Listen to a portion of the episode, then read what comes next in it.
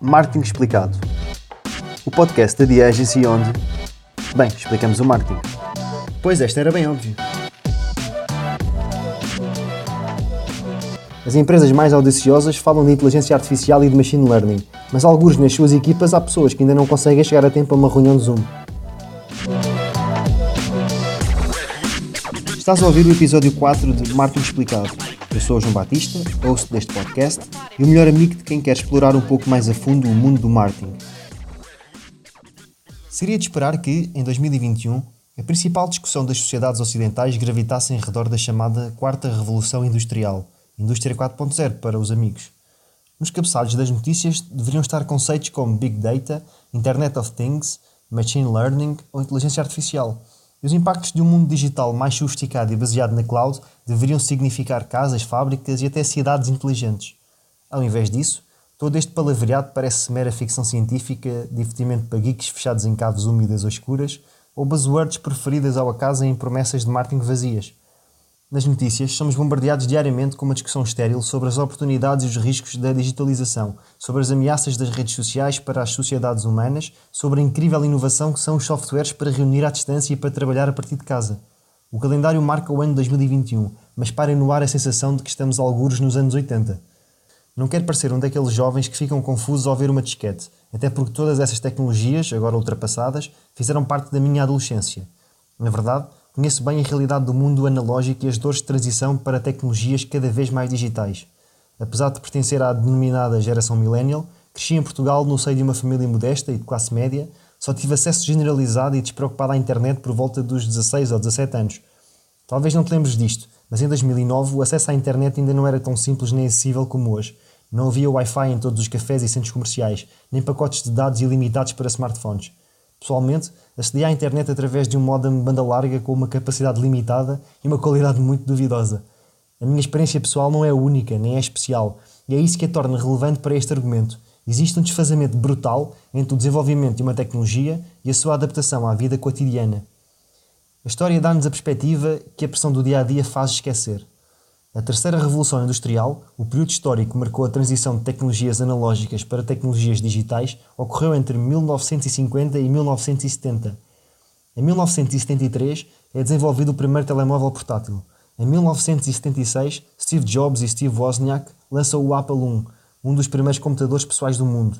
Em 1997, o Wi-Fi torna-se o padrão mundial para a internet sem fios. Apesar disto, por algum motivo, 12 anos depois, em 2009, o jovem João Batista ainda dependia de um modem de banda larga para conseguir, muito devagarinho, aceder a websites. A discussão em redor do digital está hoje em dia enviesada devido ao surgimento de duas tecnologias que conseguiram penetrar o mercado de uma forma vertiginosa e que conheceram uma adaptação massiva por parte do consumidor, o smartphone e as redes sociais.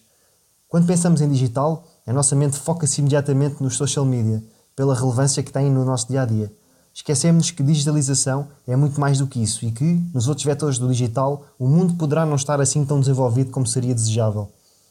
Aquilo que hoje chamamos de digitalização é um processo que se iniciou em 1950, quando o desenvolvimento da tecnologia começou a possibilitar que a informação disponível, até então de forma analógica, começasse a ser convertida em informação digital. Não é por acaso que a terceira revolução industrial ficou conhecida como a era da informação. A isto chama-se digitização a primeira etapa do roadmap digital e consiste simplesmente em converter informação analógica em informação digital. A principal preocupação desta primeira etapa é reconverter os arquivos em informação digital e tornar acessível através de um computador todos os dados, factos e acontecimentos relevantes para a empresa. Explicando de uma forma mais simples, é transformar toda a documentação em papel armazenada em dossiês no escritório em ficheiros informáticos tipo Word, Excel ou bases de dados. Para facilitar isto, os principais sistemas operativos foram até desenhados de forma a replicar a experiência do utilizador, criando pastas dentro das quais se arrumam ficheiros etiquetados com um nome. Criar ficheiros informáticos parece tão básico que até me sinto desconfortável em falar disto aqui, mas aposto que cada um de vocês consegue fechar os olhos e imaginar o cheiro bafiante da sala de arquivo do vosso escritório, onde centenas de dossiês repousam a sua inutilidade e ocupam vários metros quadrados tão caros e necessários. Aposto que também conseguem pensar na última ocasião em que tentaram enviar um contrato assinado por e-mail e alguém do outro lado explicou que, para ser válido, o original, seja lá o que isso for, teria que ser remetido através de correio registado. Falamos de economia digital e de indústria 4.0, mas a maioria das empresas ainda está presa em 1970, a tentar perceber qual a melhor forma de desmaterializar a sua documentação. A segunda etapa do roadmap para o digital é a digitalização, o termo que, pela sua facilidade, é utilizado indiscriminadamente para tudo o que tem a ver com este assunto. Na verdade, digitalização significa utilizar a informação digital obtida na fase anterior para facilitar os processos de trabalho já existentes. Não é uma coisa muito inovadora nem entusiasmante, mas, por qualquer motivo, lidera o lote de preocupações das empresas. Na prática, digitalização não é mais do que transformar uma tabela Excel num gráfico interativo que facilita a leitura da informação e devolva resultados diferentes consoante a pergunta de base.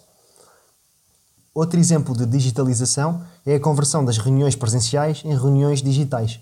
O mundo descobriu em 2020 que, afinal, era possível fazer reuniões através da internet e que, salvo algumas particularidades, a experiência para o utilizador era basicamente a mesma. Não houve nenhuma disrupção na forma como as reuniões são feitas, nem se alterou os inputs que resultam delas. Simplesmente passaram a ser feitas através de vídeo. As empresas mais audaciosas falam de inteligência artificial e de machine learning, mas alguns nas suas equipas há pessoas que ainda não conseguem chegar a tempo a uma reunião de Zoom. É um facto que a disseminação tecnológica e a sua massificação é um processo lento e gradual, porque necessita de uma interdependência de fatores que nem sempre estão presentes em simultâneo na sociedade. Mas o século XXI teve a particularidade de alterar este paradigma. Pela primeira vez na história, praticamente todos os indivíduos ativos têm acesso a ferramentas tecnológicas de ponta, ligação rápida à internet e o know-how para adaptar facilmente novos processos de trabalho. O ambiente para a transformação digital, a terceira e última fase do roadmap digital, está criado. E o objetivo é utilizar a tecnologia disponível para mudar a forma como as pessoas trabalham e se relacionam.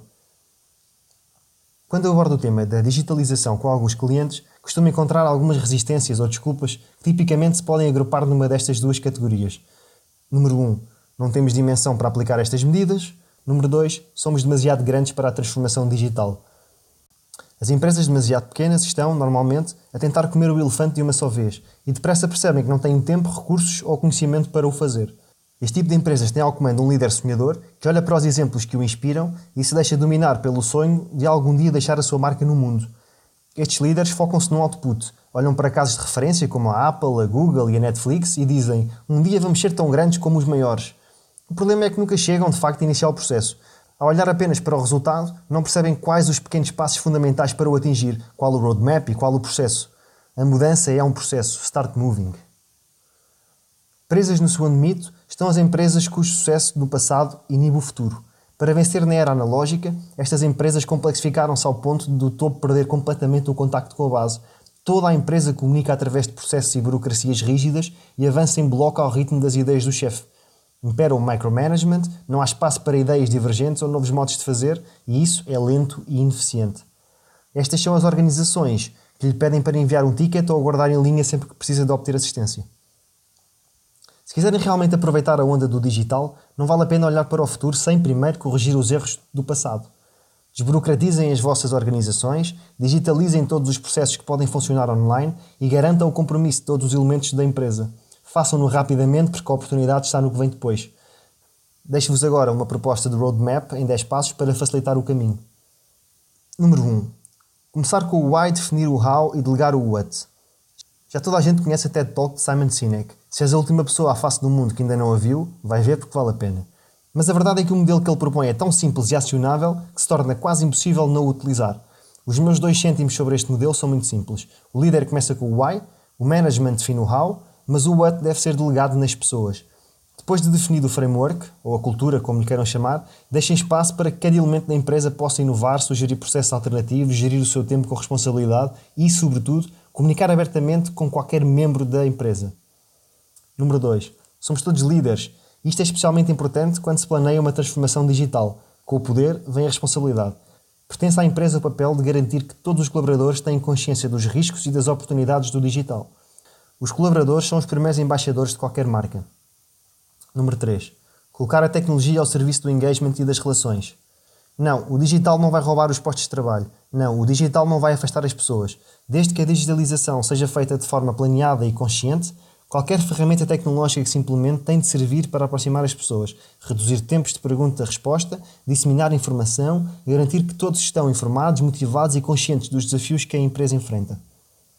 Número 4. Definir o tom e despertar a emoção. As emoções são o maior trunfo da espécie humana e talvez aquilo que mais nos distingue. somos particularmente bons a detectar o estado de espírito de alguém e a adotar um comportamento adequado à situação. A tecnologia deve servir para potenciar esta capacidade e nunca para nos afastar. Pense nos métodos que disponibiliza para os seus clientes o contactarem. Se não está a utilizar um chat direto, implementado em ferramentas que eles já utilizam, como o Messenger ou o WhatsApp, ou uma base de conhecimento pesquisável e com muito conteúdo relevante, está a perder negócio e relevância. Número 5. Promover a colaboração. Esta é fácil. Se não facilitar a colaboração, não é uma boa ferramenta. Chats, CRMs, redes sociais, newsletters, as possibilidades são infindáveis. Coloque todos os colaboradores a par dos problemas e motive-os a partilhar ideias. Peça aos seus clientes que o ajudem a tomar decisões. Colabore mais. Número 6. Make decisions faster. O digital serve, sobretudo, para acelerar a tomada de decisões. A informação deve estar disponível permanentemente e facilmente acessível.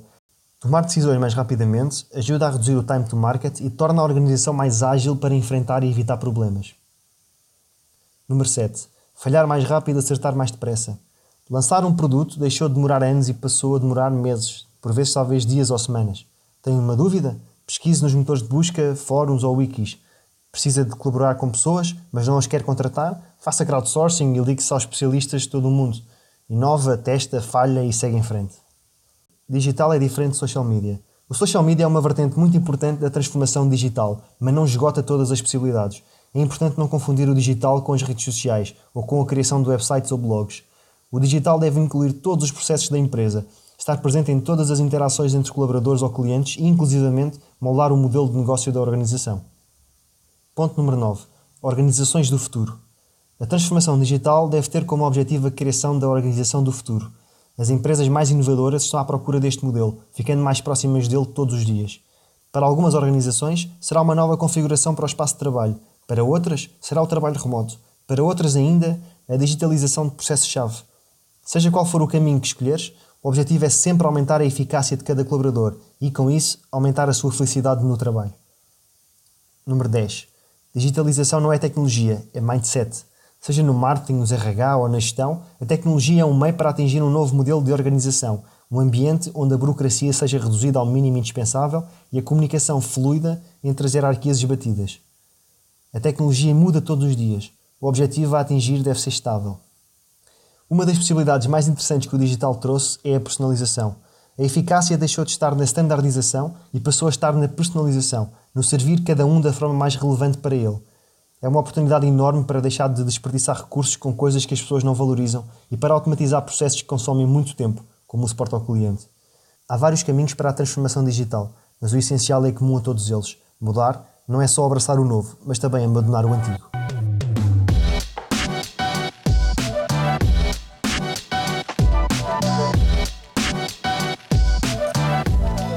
Chegamos ao fim do episódio 4, espero que tenhas gostado, espero que tenha sido útil para compreenderes a diferença entre digitização, digitalização e transformação digital. Espero que consigas agora compreender em que fase da transformação digital é que a tua organização se encontra e de que forma é que podes ajudar a acelerar esse processo. O segredo aqui é torná-lo o mais rápido possível, porque as coisas giras vêm a seguir. As coisas giras são o Big Data, o Internet of Things, a Machine Learning. É, todos esses conceitos são conceitos muito interessantes, mas que só podem ser desenvolvidos quando a base está criada. Nós voltamos para a semana com mais dicas, com mais sugestões e com mais ideias. Até lá, força, continua, um bom trabalho.